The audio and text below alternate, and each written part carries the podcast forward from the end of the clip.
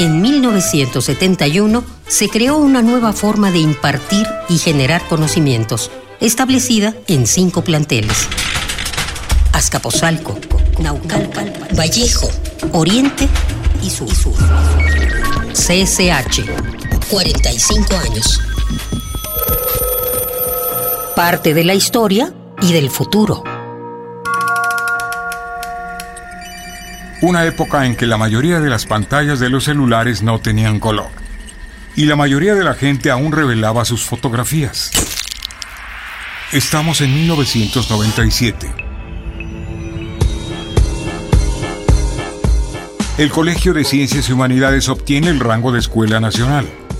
De esta manera, los sistemas de bachillerato de la UNAM se convirtieron en las instituciones educativas con más aspirantes para recibir enseñanza.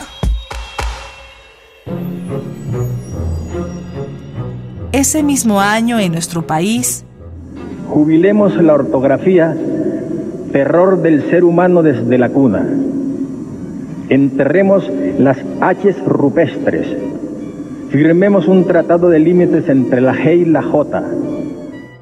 se realizó el primer Congreso Internacional de la Lengua Española. Y el fenómeno El Niño causó la primera nevada en Guadalajara después de 116 años. En el mundo, Nosotros queremos construir el socialismo. Nos hemos declarado partidarios de los que luchan por la paz.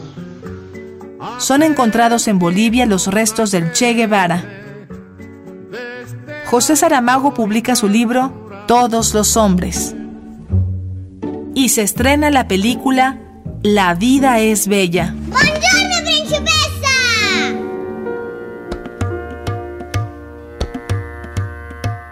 Desde 1971, el colegio ha transformado la educación en México y ha formado a mujeres y hombres con valores humanos, cívicos y éticos. Así ha sido el CCH por 45 años.